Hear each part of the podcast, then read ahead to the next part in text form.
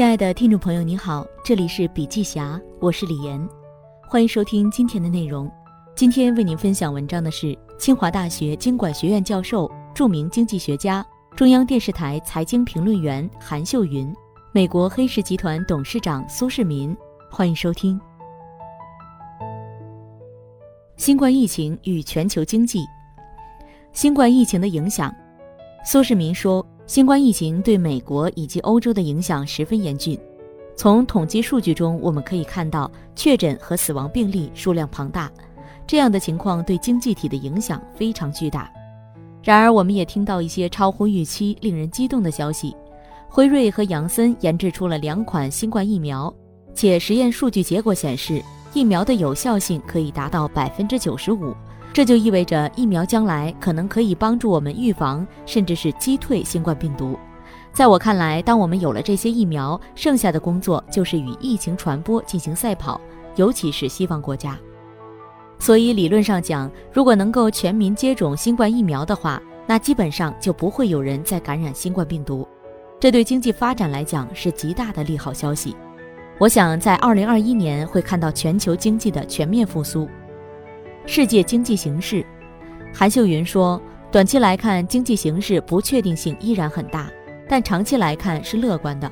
我们可以从三方面来看：第一，如苏世民先生所说，目前疫情的确相对严重了。我研究了1918年西班牙大流感，1918年3月份爆发后，到了10月份特别严重，所以我特别担心第二波疫情会更严重。现在来看，秋冬以后疫情真的严重了。尤其是欧洲、美洲，过去欧洲五个月确诊病例近五百万人，但最近的六个星期确诊人数约为一千万人。美国今天是一千一百五十万，这意味着每一分钟有一个人去世。但是现在有两个好消息：第一是疫苗有可能研发成功了，之前我们预期疫苗的成功率是百分之五十，现在已达到百分之九十。中国也在加紧研制疫苗。从数据上来看，疫情的确很严重，但疫苗为我们带来了希望。如果接下来每个人都能接种疫苗，对经济来说是长期利好。第二是政策上的改变，英美和欧洲央行都准备释放流动性，长远来看对刺激经济复苏是有利的。苏世民说：“我同意韩教授对于疫苗面世以及后续接种的看法。相较于其他国家，中国在疫情的防控方面取得了非凡的成就。”我们预期，二零二零年中国会是全球唯一正增长的经济体，年增长率会达到百分之三，这是非常了不起的成绩。同时，中国的经济会持续复苏，中国人也会接种疫苗，因此我们相信，在二零二一年，中国的经济会更上一层楼。中国经济回暖，韩秀云表示，短期来看，中国经济确实回暖了，中国率先从低谷中走出来了。比如疫情之后的这次双十一购物节异常火爆，今年国庆节长假我们有五亿人出行。从长期来看，经济的三驾马车消费、进出口、投资中的消费正在回暖，疫苗的出现可能会促进世界经济的回升，自然会带动进出口。信心恢复之后，企业投资也会逐渐增加。从经济增长率来看，过去百分之九的高速增长不复存在。未来我们会回到百分之五到百分之六的增长率，因此我们的 GDP 基数大了很多，原来是二十万亿，现在是一百万亿。这种情况下，中长期来看，经济放缓是必然的，但这并不影响中国经济的提高。中小企业的发展战略，韩秀云表示，这次疫情当中受影响特别大的就是中小企业，很多中小企业在疫情中受到了很大的损失。但今天我要提出一个新的观点：新的十年来临，抓住机遇很重要。所有的企业家都要想一下，原来的行业如果不行的话，能不能抓住这次机会？能不能选对一条好赛道？这种情况下，应该抓住新十年的机遇，找准赛道，抓住疫情之后中国经济复苏的时机，重新出发。当下政府最重要的事情就是给予中小企业资金上的支持，营造公平竞争的环境。比如中小企业是不是也能拿到央企能拿到的贷款？因为现在中小企业的贡献已经占到 GDP 的百分之六十，不容小觑。政府与中小企业共克时艰。苏世民说，在疫情刚刚爆发的时候，我们提出了一些非常有效的项目来帮助中小企业，比如，如果企业的雇员人数不够，中小企业就不需要偿还政府贷款。我们希望通过这样的方式保住企业员工的饭碗，与此同时，也希望通过这种方式保留未来经济增长的希望。此外，我们的银行体系非常健全，企业可以通过健全的银行体系进行信贷。如果一些公司遇到一些临时的问题，他们可以向银行借款。疫情来临，餐饮行业首当其冲。封锁期间，他们受到了非常大的影响，人们不再选择出门吃饭了，这就导致很多餐馆倒闭了。但我相信，在政府放松管制之后，人们愿意上街购物吃饭了，餐饮企业也会恢复。目前，美国的餐馆都没有关闭，也不像中国能够送外卖，但是顾客可以到店里取餐。再讲一下美国企业如何获得资金的问题。一般情况下，美国企业所有者会从亲朋好友那儿获得贷款。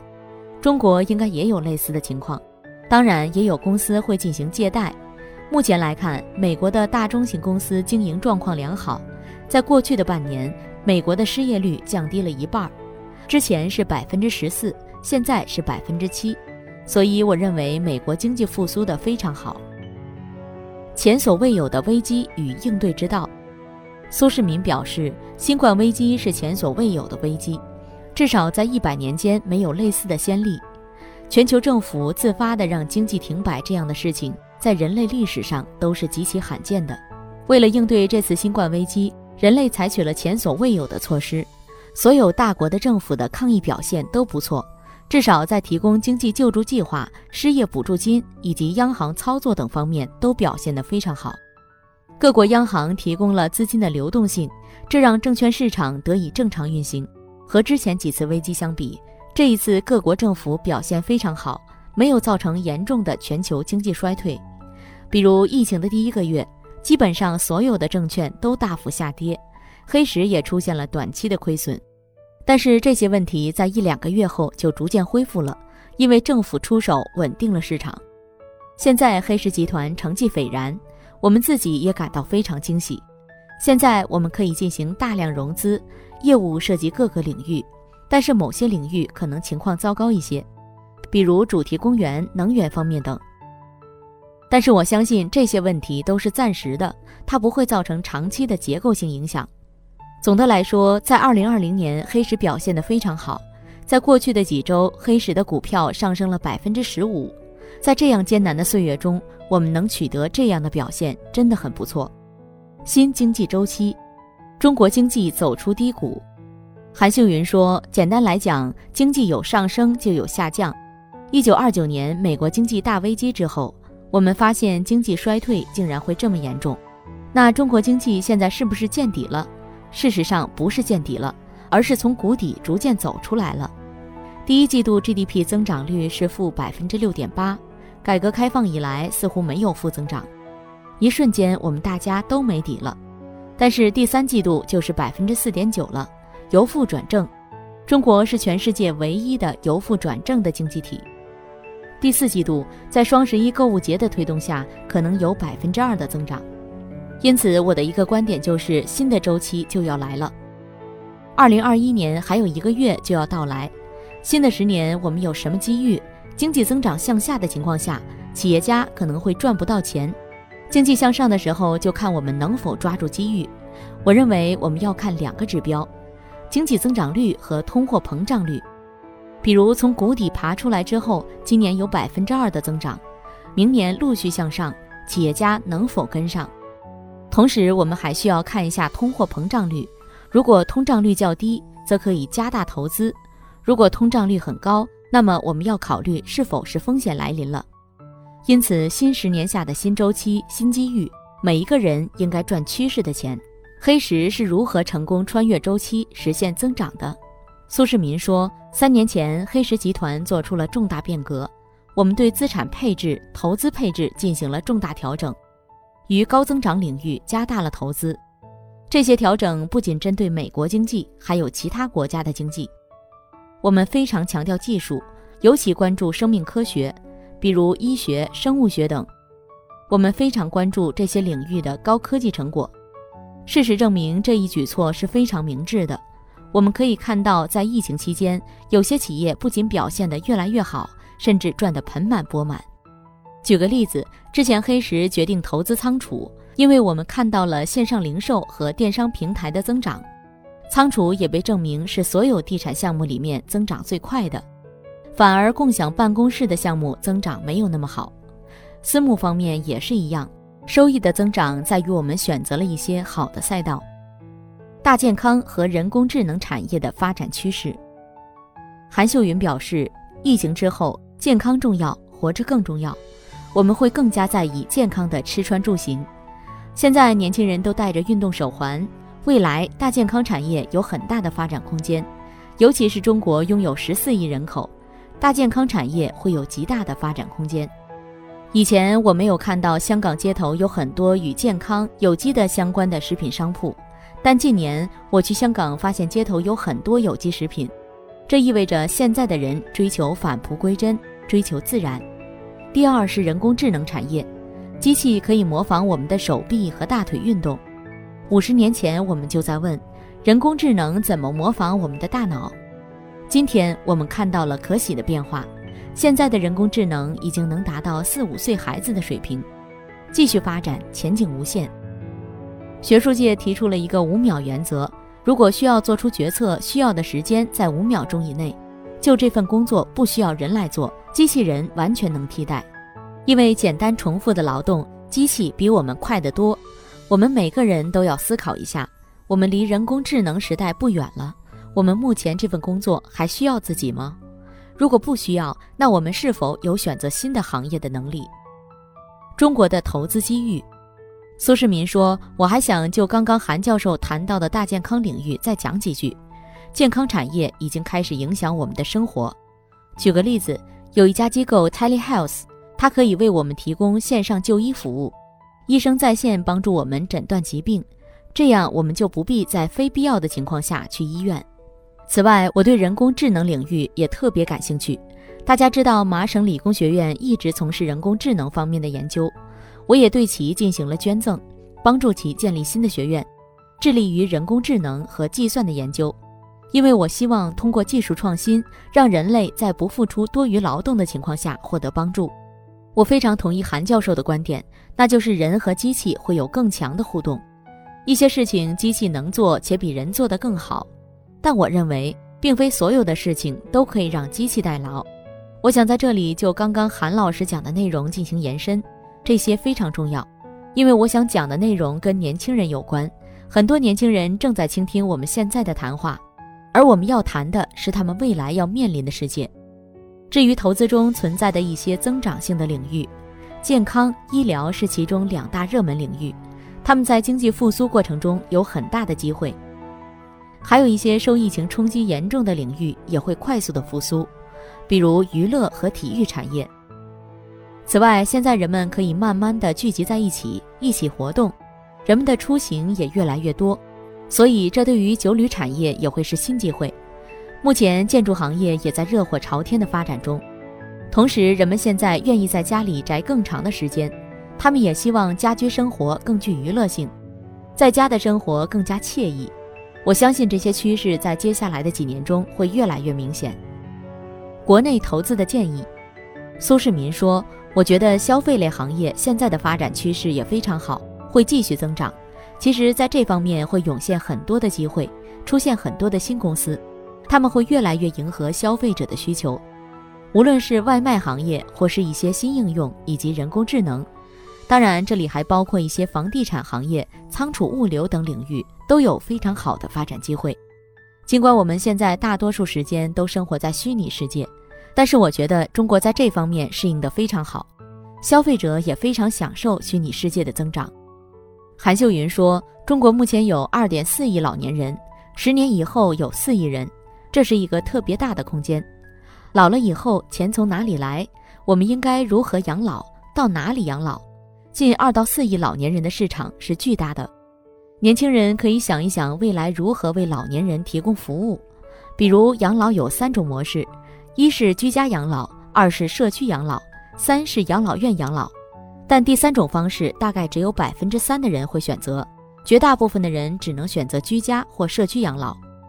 我们能否为老年人提供服务，包括做老年人纸尿裤、上门服务、打电话、送东西等等？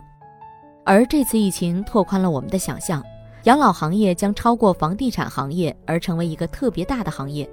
可能有太多 AI 走进养老行业，他们可能给老年人提供更多的服务。这在中国目前是蓝海。此外，还有十四亿人口的消费升级，服务业市场有多大？此外，文化产业发展空间特别大。我们富裕以后，如何能满足大脑和精神的需求？中国的、民族的，即是世界的。比如，在中国的年轻人中最火的是直播、网络娱乐等等。给年轻人的建议：关于人生规划，苏世民说：“我们都曾年轻过，焦虑过。所有的年轻人都试图找到自己在这个世界上的位置。”他们想知道什么适合自己，什么适合自己的身心和财务状况。但青葱岁月就是探索和实验的阶段，因为你不知道到底什么才是适合你的，什么才是正确的事情。基于我个人的经验，我觉得你要不断去尝试。通往成功的道路不仅仅只有一条。如果你在不断尝试的过程中会发现这条路走不通，那你可以很快调整方向，尝试另一条路。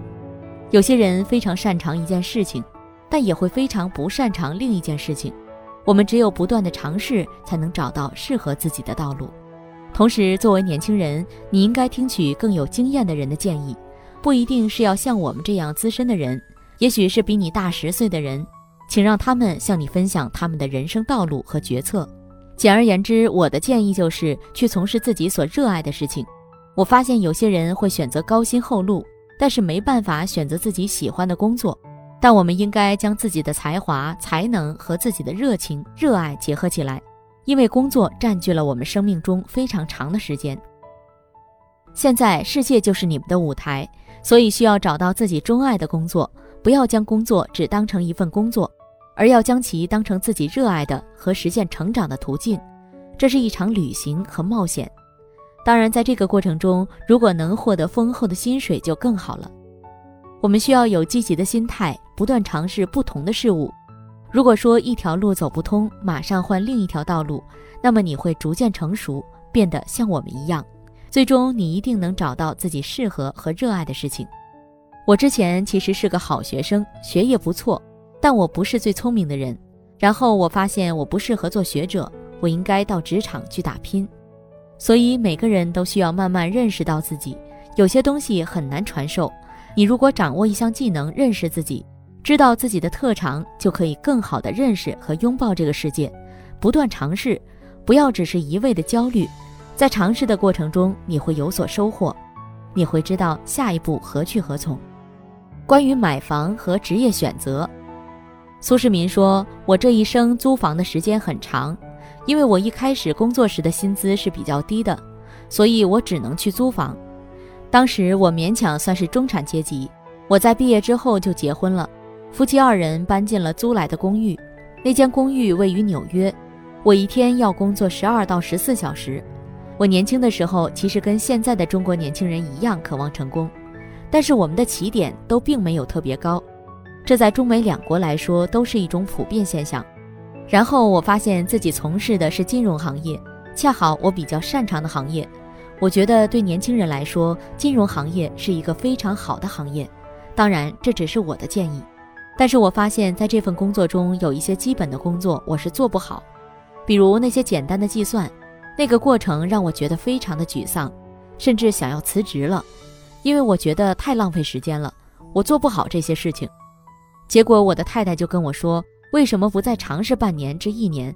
很多聪明的人都在从事这个行业，如果这个行业真的那么枯燥，那些聪明人为什么愿意留在这个行业？”我听从了他的建议。之后，我度过了一开始非常艰难的一个时期，掌握了一些基本技能。后来，我发现金融还有另外更具魅力的一面，也是我更擅长的一面。所以，我觉得如果你可以从更睿智的人那里获得意见，那就非常好了。这些人会设身处地地为你着想，给你提供就业方面的建议。我觉得我非常幸运，当时选择了适合我的行业，跟我的才华相匹配。而对中国的年轻人来说，我觉得你们也需要找到适合自己的行业和工作。婚姻也是如此，你需要找到真正适合和你灵魂契合的人，这样生活才会美满，生活质量才会提高。我觉得择业和婚姻其实是一样的。我一直都在跟那些比我知道的多的人在一起。我在年轻的时候知道的并不多，但是我身边的朋友都是一些成功的人，我会跟这些人交谈，得到独到的建议。其实世界上有很多人在你人生的旅程中愿意帮助你取得成功。但是如果你不问他们，他们不会主动跑来帮你。当然，也不是你问的每一个人都会帮你，这些人可能比较忙或者在做别的事情。但是如果你问了他们，他们就会给予你一定的帮助。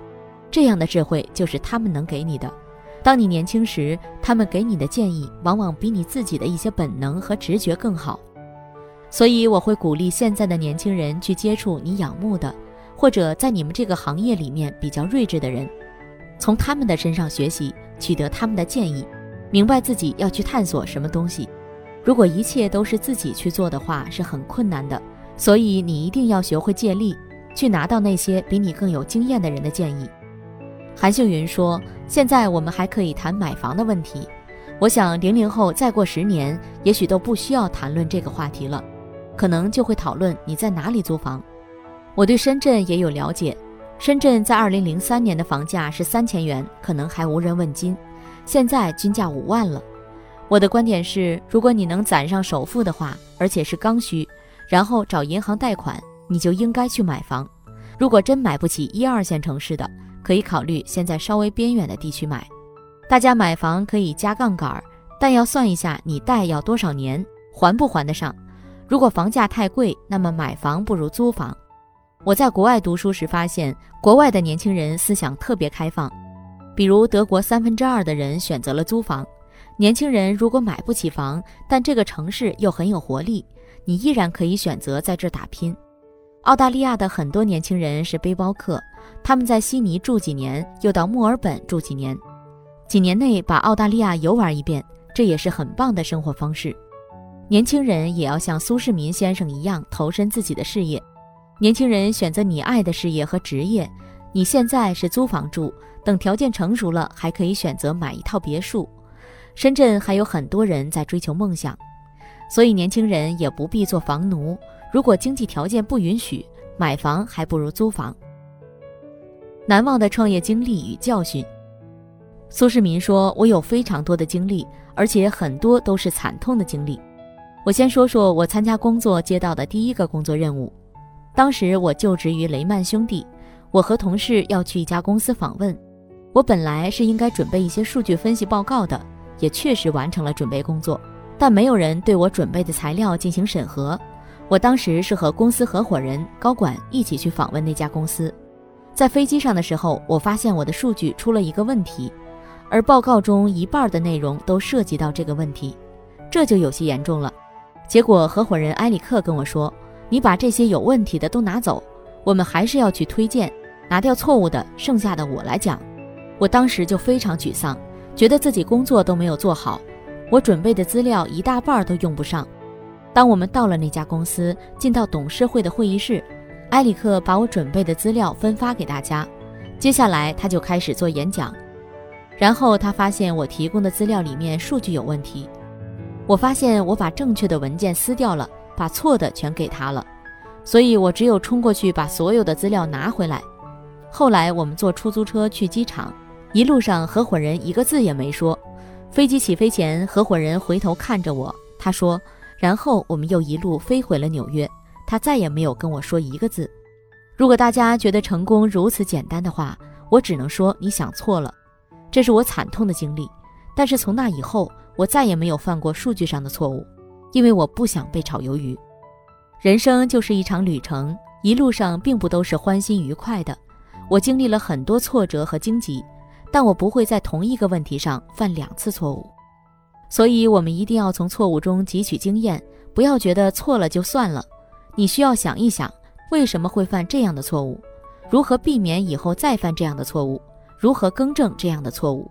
我们的公司市值现在已经高达七百亿美元。但是我们创业的时候只有四十万美元的资产，从四十万到七百亿，可以说是很大的增长。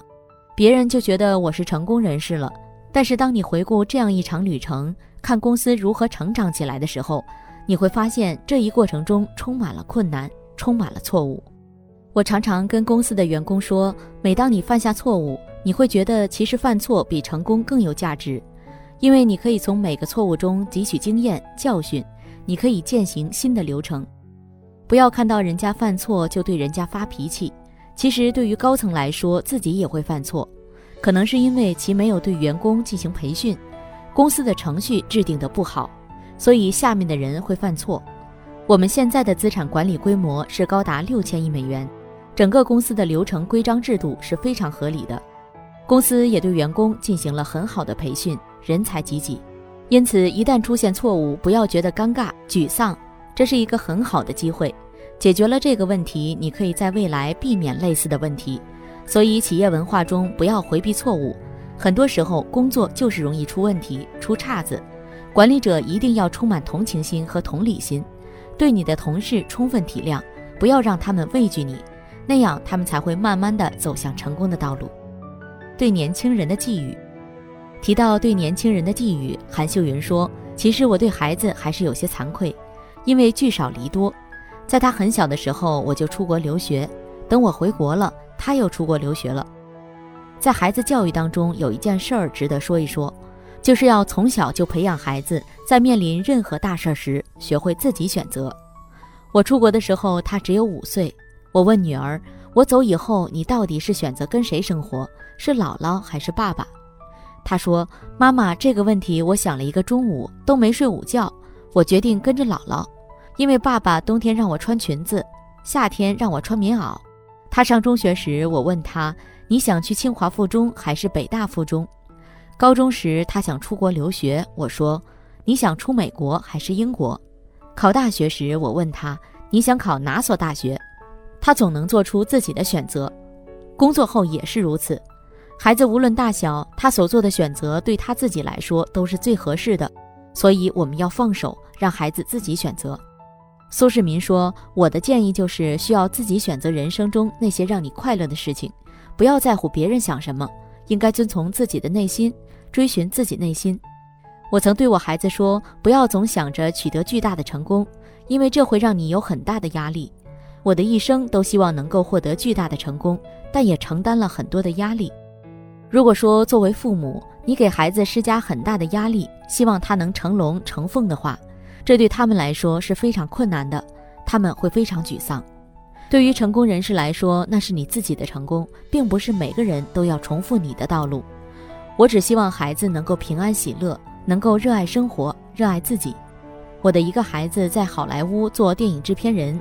他有一部影片获得了小金人的提名。我的一个女儿是一个播客，她发现有些孩子没时间读书，所以她就当了播客，在网络以及电视上给孩子念书。我的每个孩子都在追求自己热爱的生活，都享受生活，都非常快乐。关于苏世民学院，韩秀，我在清华大学教书三十五年，我经常从您的苏世民书院走过。您在您的书中这样说道。纽约和北京有十二小时的时差，这十二小时您都是晚上工作，直到天亮。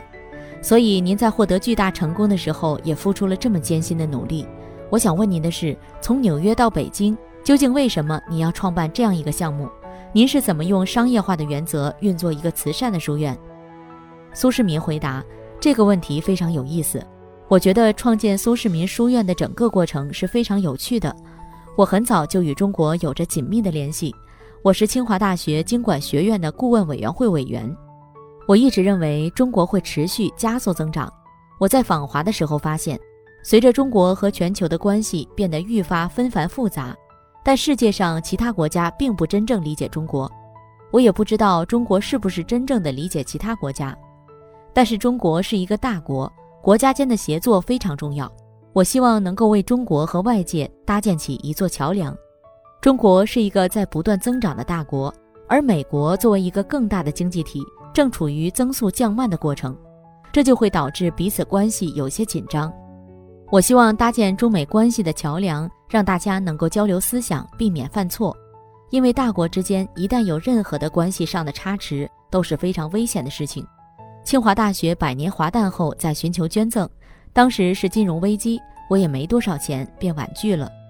又过了一年，清华的时任校长来找我，问我能不能为学校做一些事情。他的确需要我的支持，我就想了一个点子，是不是可以建立苏世民书院？当时清华校长非常赞同这个想法。我当时跟奥巴马总统有私交，我坚持为政府做一些服务。他跟我说：“苏世民，你最近在做什么？”我说：“我要建立苏世民书院，你能不能给我背书发封信？”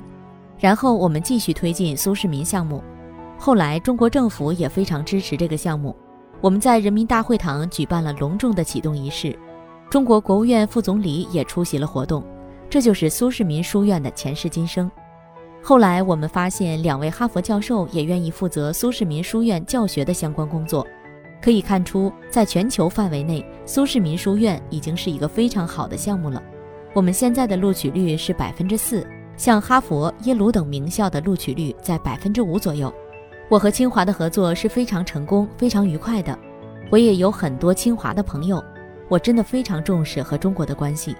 在我们下一届清华苏世民书院开学的时候，我相信我们会取得更大的成功。好了，今天的内容分享就到这里，感谢收听，我们下次见。